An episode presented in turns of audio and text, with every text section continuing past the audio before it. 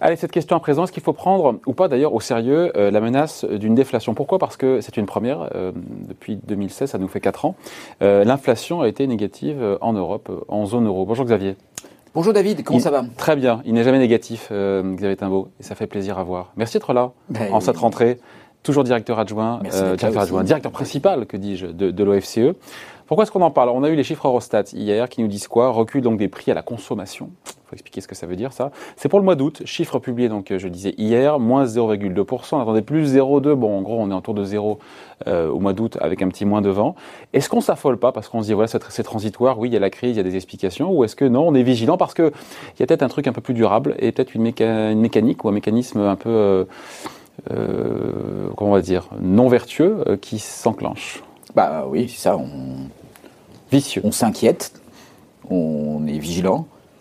En même temps, il ne faut pas non plus paniquer, mais Non, j'ai oui, pas dit on dramatise, hein. Ce sont des éléments effectivement euh, préoccupants, on va dire.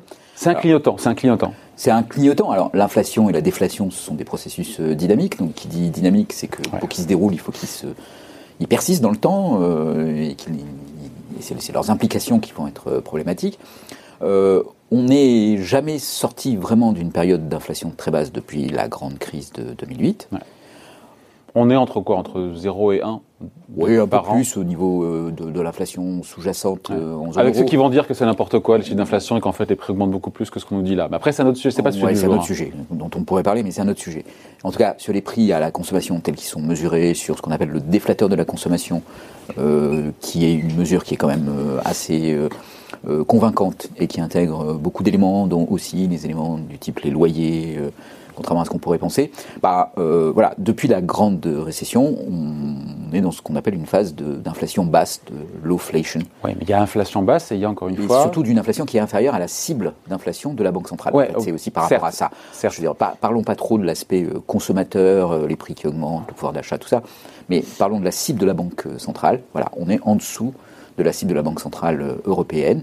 Euh, Donc la tendance, c'est une inflation faible, entre 0 et 1 et un peu plus en zone euro. Sauf que là, là sur le mois d'août, encore une fois, quand on regarde les chiffres, des prix négatifs. Prix Des- négatifs. Des, prix, enfin, Comment des on prix l'explique ça, Des prix déjà qui baissent. ouais, Donc, des prix euh, qui baissent. C'est pas, on n'a pas beaucoup d'inflation, c'est les prix ont baissé sur un mois. Alors, c'est sur Comment on l'explique? Sur un mois, c'est. On s'excite pas, mais comment on l'explique? Comment on l'explique? On explique que c'est lié en- très probablement en, en grande partie à la crise du Covid. Alors il y a tout un tas d'éléments, euh, disons, un peu techniques euh, qui interviennent. Bon, il y en a un par exemple qui est le recul des soldes. Alors quand on recule les soldes, les soldes sont traditionnellement corrigés par un système statistique de correction des variations saisonnières. Sauf que si jamais on modifie la date des soldes, Ouais. le dispositif de correction des variations saisonnières, il est un peu perdu. Et Comme donc, moi, je, je- comme et je pense que les gens qui nous regardent aussi d'ailleurs. Voilà. Et Peut-être même un petit peu vous aussi d'ailleurs. ça va, ça va encore.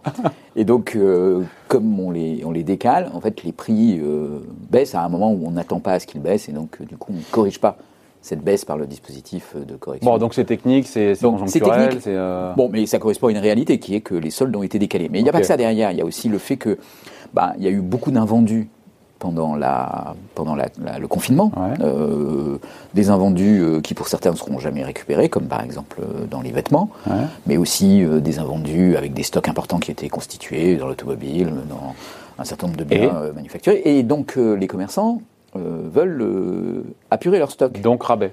Et donc ils baissent leur prix. Ouais. Voilà, alors comme ils baissent leur prix, bah, ça se traduit par une baisse Donc des prix il n'est pas un peu biaisé ce chiffre du mois d'août? Il ne faut pas trop le Il prendre en compte parce qu'il est pollué, entre faut- guillemets, par. euh, Biaisé, oui et non. Il faut faire attention à un certain nombre de choses. Il y a des, des baisses euh, qui s'expliquent par un certain nombre de facteurs, mais c'est pas parce que la baisse s'explique qu'elle n'a pas de conséquences. Ouais. Euh, Il y a, d'autres baisses dans cette euh, baisse de l'indice des prix. Il y a une baisse des prix de l'énergie. Ouais. Euh, alors la baisse des prix de l'énergie, elle est liée au fait qu'on a consommé moins d'énergie. C'est un peu la même chose qu'avec les voitures ou avec les vêtements. On en consomme moins ou l'énergie est moins chère? On Ou a les deux consommé moins d'énergie pendant le confinement et ça vous a pas échappé, ça a fait baisser le prix du pétrole. Vous en avez parlé abondamment. Oui. euh, on a même eu à un moment des prix du pétrole qui étaient négatifs. sur Alors ça, c'est pas des prix qui baissent. prix américain, le cours du voilà, c'est des pétrole prix américain. qui sont négatifs, c'est-à-dire qu'on vous paye pour prendre. Ça n'a pas duré longtemps, mais Ça n'a effectivement. pas duré longtemps, mais c'est quand même un. Qui aurait euh, pu imaginer ça Oui, c'est un phénomène assez intéressant. Mais bon, Bon. Le, prix, le prix de l'énergie a baissé, et donc ça se traduit aussi dans les prix à la consommation. Un peu moins que la baisse des prix, Ouais. mais malgré tout, ça se traduit. Alors, là où, c'est, euh, là où c'est, ça peut être préoccupant, c'est que quand on est dans une période d'inflation basse, le fait que les prix baissent même pour un événement euh, qui s'explique et qui est a priori ponctuel, bah, ça peut alimenter des anticipations euh, d'inflation qui va continuer à être basse. Euh, ça et donc modifier les comportements des agents économiques qui disent attendez, oh là là, et, eh, oh, on lève le pied, on attend un petit peu avant d'investir, avant, de consommer, avant d'acheter. Les, les, agents économiques en matière d'inflation sont très sensibles aux anticipations. La Banque centrale répète depuis maintenant plus de dix ans qu'elle a une politique qui va refaire de l'inflation. on attend toujours. Et chaque fois qu'il y a une, concrétisation euh, de cet écart entre l'inflation atteinte et la cible de la Banque centrale, ça met un doute sur la capacité de la Banque centrale à pouvoir tenir sa cible. Et donc ça alimente une anticipation d'inflation basse, euh, etc. Ça se traduit par des taux d'intérêt, par exemple, sur les souverains, qui eux aussi sont très bas euh, et qui, qui marquent cette, euh, y compris sur des maturités très longues et qui marquent ces anticipations. Mais la réalité, au-delà des anticipations, c'est que quand on regarde les prix à la consommation et les prix, comment on dit, l'inflation sous-jacente, quand on retire tout ce qui est tout ce qui bouge beaucoup, tout ce qui est volatile, euh, l'énergie, l'alimentation et tout, l'inflation, on parle de la zone euro, tombe à plus 0,4%. Donc on se rapproche tout doucement de zéro, même si on est au-dessus de la ligne de flottaison. Et encore une fois, on est très en dessous de la cible de la Banque centrale, qui se situe autour de 1,75. Donc euh, voilà, une situation donc, est-ce donc est-ce qu'on s'inquiète ou pas Parce que et puis j'ai envie de le dire aussi, peut-être faut s'intéresser aux comment dire aux différents pays de la zone euro qui sont pas impactés de la même façon. Euh, l'inflation est allée plus loin en territoire négatif euh, en Italie, moins 1,3% contre moins 0,1 en France, moins 0,2 pardon pour tous ces chiffres en zone euro en moyenne. Voilà, il y a des disparités entre les pays, entre la Belgique aussi. Euh. Des disparités entre les pays qui tiennent à des. Alors il y, a, il y a des facteurs techniques. Il y a des pays dans lesquels la TVA a été baissée, par exemple en Allemagne à du mois de juillet. Euh, or, les chiffres de prix à la consommation intègrent les baisses de TVA, même si ça peut paraître discutable. Euh, il y a des phénomènes qui se produisent dans certains pays et pas d'autres. Il y a des, des, des, prix qui sont plus flexibles. Les pondérations ne sont pas les mêmes. Enfin bon, il y a tout un tas d'éléments. Mais globalement, quand même, même s'il y a des disparités par pays, et même si c'est un choc ponctuel, et donc ça, ça accentue les disparités parce qu'il y a des effets de calendrier qui peuvent jouer, bah, globalement, il y a quand même, et c'est là aussi où il y a un autre élément préoccupant, c'est que même s'il y a des disparités, ça reste un phénomène général en Europe. Donc euh, ça nous indique quand même euh, que bah, cette période d'inflation basse en Europe, elle est quand même bien présente. Oui, et, plus que, d'inflation basse. Et c'est là où, encore une fois, au-delà du rétroviseur, euh, difficile de lire dans le mar de café, mais on a quoi? On va avoir moins 10%, je prends le, cas de la France, Xavier, moins 10% de croissance, donc PIB en baisse de 10% sur 2020, 4 à 6%, on va dire, de hausse sur 2021. Si c'est ça, si vraiment ces chiffres-là se produisent, on, met de côté un des reconfinements, on met, on, voilà, euh, avec, les, avec les masques, le port du masque, euh, les choses se calment un petit peu. Euh, on attend quoi encore une fois? On se fait peur ah. en disant il y a ce spectre de la déflation où on se dit, mais comme mécaniquement ça repart, peut discuter sur la vitesse de la reprise, l'inflation, on ne tombera pas en déflation. Alors là, il y a un élément intéressant que vous ajoutez. Donc on, voit, hein, il y a des explications très ponctuelles à la baisse des prix qui a priori vont pas se répéter dans le futur. Hmm. Mais si le chômage augmente, à ce moment-là, il va y avoir une pression à la baisse sur les salaires. Et quand on est dans un contexte où il y a à la fois pas beaucoup de prix et une pression à la baisse sur les salaires, bah là, on a les éléments qui alimentent euh, cette fameuse déflation. Alors, Donc on ne l'exclut pas. Parce que ce qui est assez intéressant, c'est qu'il y a le gouvernement qui nous promet euh, encore 600 000, euh, je sais plus, emplois détruits sur le reste de l'année. Exactement. Et alors, en plus, ce qui est assez intéressant, c'est que le, confinement a eu un impact négatif aussi sur l'évolution des salaires. Parce que personne n'a négocié son salaire mmh. pendant le confinement.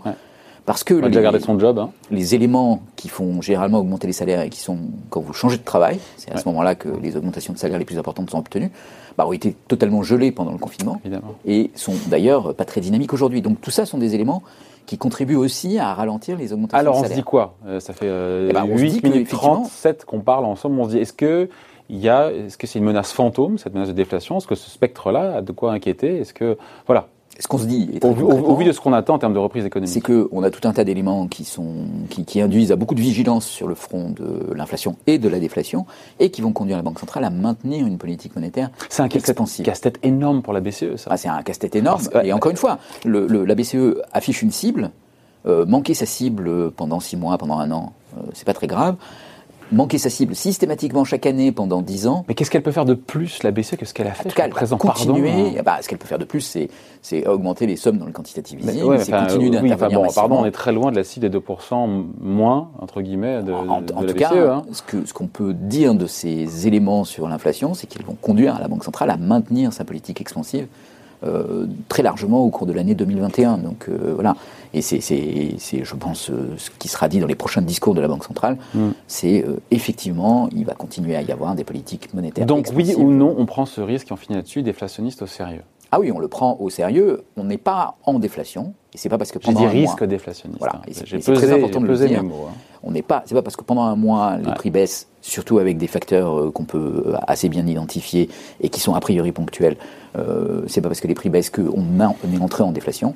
Mais oui, évidemment, dans le contexte où on est, euh, ben, c'est cet accident conjoncturel, on va dire, en termes de prix. Bah, une seconde vague épidémique pourrait, pour le coup, changer la ah donne. Bah, hein. on n'y est pas. On y est une seconde vague rajouterait des choses. C'est plus que la seconde vague aujourd'hui, quand même, l'autre élément de vigilance, c'est les, conséquences persistantes sur l'emploi, sur le chômage, de déjà la, crise qu'on a connue, le confinement euh, et ses suites.